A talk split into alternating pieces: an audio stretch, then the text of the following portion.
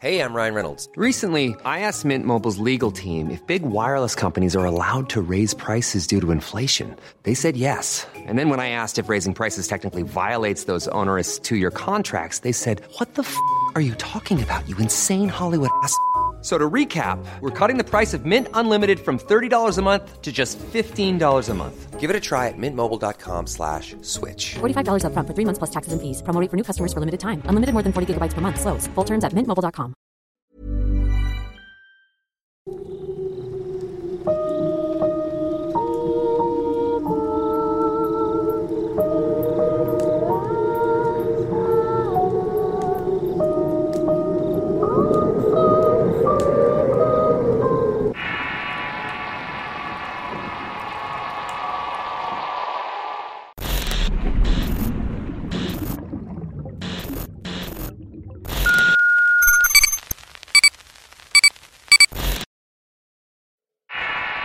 Enemigo oculto.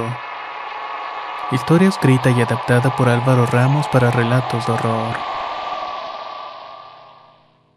Hay cosas que es mejor no saber. La vida puede parecer justa para algunos, pero para muchos injusta. Algunos no queremos ser parte de lo que se consideran especiales. Otros quieren más poder y ser considerados extraordinarios. Algunos simplemente no quieren nada y otros lo quieren todo. ¿Cuál es tu mayor deseo? Esa era la pregunta que hacía los demás para poder entenderlos. Para cuando me di cuenta ya estaba cumpliendo los deseos de los demás y eso no era un problema. El verdadero problema es que yo no podía cumplir mi propio deseo y quitarme al este ente que llevaba cargando conmigo. Yo simplemente era un peón y nada más. Quizás no estoy siendo claro con este punto, y es que hablar de alguien que está poseído no es nada fácil. Menos cuando no tiene las características de una persona que es controlada por un demonio. Y todo parece ser sumamente normal. Más bien parecería que fuera una persona común y corriente. Rara vez hay alguna manifestación. No hay alteración en la conducta, el comer, beber, dormir. Todo transcurre como si fuera una persona normal. Todo esto tiene sus ventajas. Por ejemplo, si alguien se salía de control es más fácil echarle la culpa a un supuesto alter ego. Decir que estaba loco pero nunca daba indicios de una posesión. Se podría decir que era la máscara perfecta y que nadie se daría cuenta de ello. De hecho, en un principio era imperceptible también para mí. Si bien no recuerdo cuándo fue que ocurrió la posesión, tengo una ligera idea. Mas no quiero adelantarme a este punto, por lo cual voy a empezar a relatar cómo se fueron desarrollando los hechos. Desde niño tuve este tipo de señales. Cuando algún compañero de la escuela se metía conmigo o me hacía algún daño, lo siguiente era como una especie de maldición para ellos. Todos terminaban pagando de alguna manera, aunque yo ni siquiera quería que les pasara algo. Con el paso del tiempo todos se fueron dando cuenta también de que yo tenía alguna especie de protección, y esto los generaba un poco de miedo. Recuerdo un hecho en particular. En aquel tiempo uno de los niños de la escuela, de esos que siempre andan acompañados de otros niños iguales, siempre golpeando al más débil, abusando de su poder y de su supuesto poder. Este chico tenía un problema conmigo. Digo conmigo porque yo ni siquiera me metía con él. Las constantes burlas, agresiones de él y su grupito de amigos derivó en una pelea por demás injusta. El líder de ese grupito me golpeaba mientras los demás me sostenían de los brazos y piernas para que no pudiera defenderme. Acepté mi derrota pensando que eso calmaría un poco las cosas y dejarían de molestarme. Al final no volví a ver a ese niño en la escuela. Con el paso de la semana, la ausencia de aquel niño era cada día más evidente. Rumores iban y venían por los pasillos de la institución hasta que un día el director mandó llamar a mi madre. Ese día en una junta solo con mi madre y la madre de aquel niño supimos que un día después de la golpiza el chico comenzó a tener una especie de visiones. Estas les causaba mucho terror. Tenía sueños lúcidos en los que me veía a mí haciéndole daño a él y a toda su familia. Se negaba a ir a la escuela por miedo de que yo le hiciera algo. Yo, el chico al que días antes había molido a golpes. Mi madre me defendió diciendo que la víctima había sido yo, que había sido presa de una salvaje golpiza por parte de aquel chico y sus amigos, y que la escuela no había hecho nada para detenerlos. El director terminó tirando las acusaciones en contra mía, ya que no había ninguna evidencia de que yo estuviera molestando al chico. Y efectivamente no lo estaba haciendo. Algo más estaba atemorizando a aquel chico para que se alejara de mí. Así fui creciendo un poco con la seguridad de que los que se atrevían a meterse conmigo sufrían o pagaban de alguna manera. Aquello provocó en mí una actitud un tanto problemática. Siempre iba al frente ante cualquiera. Siempre también iba pasando por encima de los demás. Eso me llevó a tener fricciones con muchas personas e incluso algunos cometieron la osadía de amenazarme de muerte, solamente para encontrarse ellos mismos con su propio final. Ya era casi un adulto cuando tuve un problema con un tipo de la calle. Las cosas estaban muy calientes, la recomendación siempre era no meterme con nadie en la calle pues no sabíamos quién era. Pero a mí no me importaba eso, yo solamente quería que nadie se metiera conmigo. Aquel día un tipo chocó conmigo mientras caminaba por la calle. Yo ofrecí disculpas más por educación que porque hubiera sido mi culpa. Pero el tipo no lo tomó para nada bien. Nos hicimos de palabras y de empujones, el tipo se levantó la camisa y dejó ver un arma en la cintura escondida en su pantalón. Síguele de pendejo y aquí te muere el chamaco. Esas fueron las últimas palabras que dijo aquel tipo. Me quedé sumamente molesto viendo cómo él se subía a una motocicleta y se reía de mí. Yo solo pensaba en cuánto quería ver que algo le pasara a esta basura. El tipo arrancó la moto y se incorporó en la avenida. Ese día había muy poco tráfico y nadie se atravesó en su camino. Pero así de la nada el tipo perdió el control de la motocicleta. El se aceleró tanto que se fue a estampar de lleno contra un muro, dejando la moto totalmente destruida y al tipo sin vida de manera instantánea. Aquel hecho me impactó y fue la primera vez que lo había visto frente a mis ojos. Sabía que yo lo había provocado con solamente desearlo pero también sabía que era algo más lo que yo tenía. Era el poder para hacerlo y en cierto modo eso me aterraba. Todo eso fue parte de mi vida y ya me había acostumbrado. Sabía que cualquiera que me hiciera daño iba a terminar sufriendo.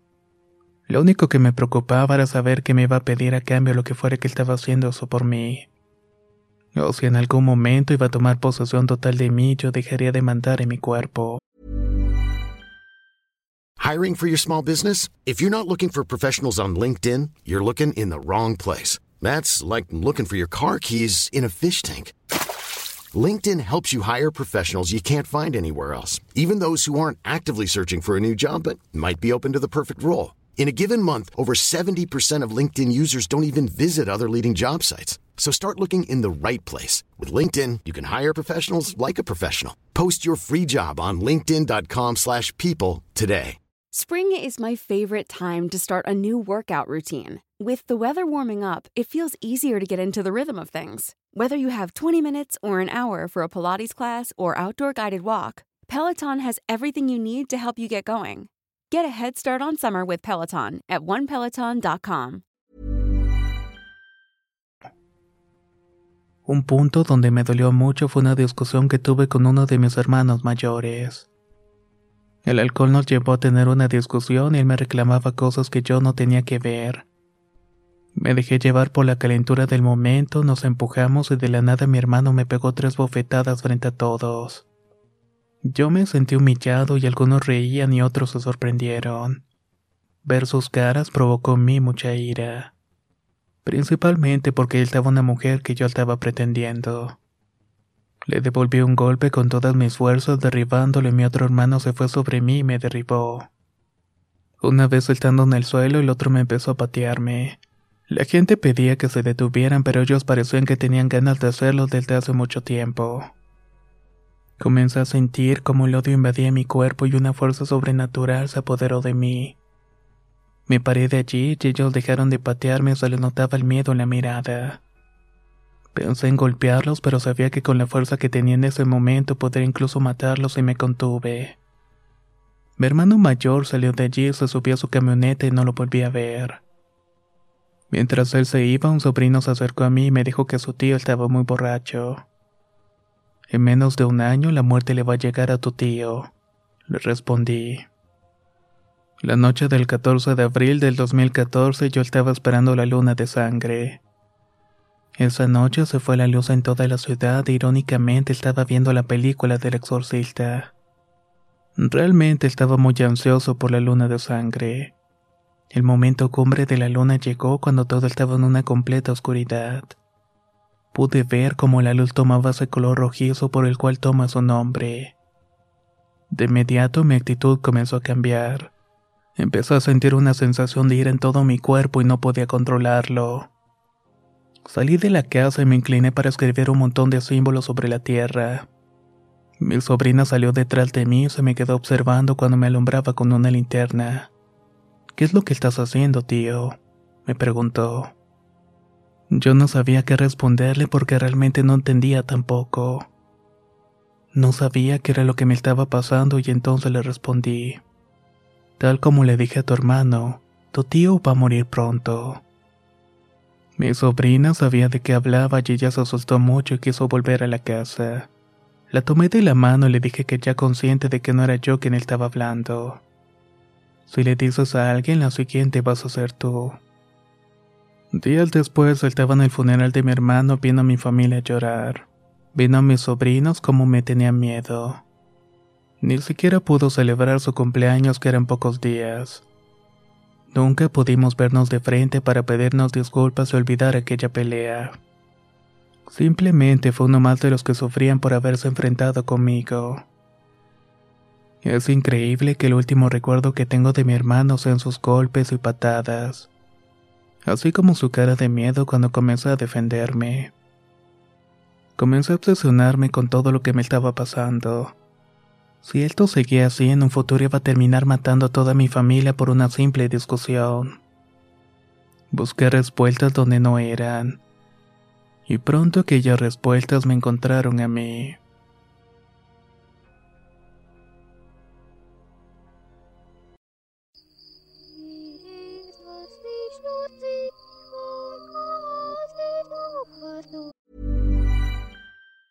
Hi, I'm Daniel, founder of Pretty Litter. Did you know cats tend to hide symptoms of sickness and pain? I learned this the hard way after losing my cat, Gingy. So I created Pretty Litter, a health monitoring litter that helps detect early signs of illness by changing colors, saving you money and potentially your cat's life. Pretty Litter is veterinarian developed, and it's the easiest way to keep tabs on your fur baby's health right at home. Go to prettylitter.com and use code ACAST for 20% off your first order and a free cat toy. Terms and conditions apply. See site for details. Hey, folks, I'm Mark Marin from the WTF Podcast, and this episode is brought to you by Kleenex Ultra Soft Tissues, your ally to help tackle your allergy symptoms this season. I love the change of seasons, but nobody loves pollen and all those other things floating in the air that make you sneeze during this nice weather. Kleenex Ultra Soft Tissues are hypoallergenic and allergist approved, so fight back against watery eyes and runny noses without worrying about irritating your skin. For this allergy season, grab Kleenex and face allergies head on.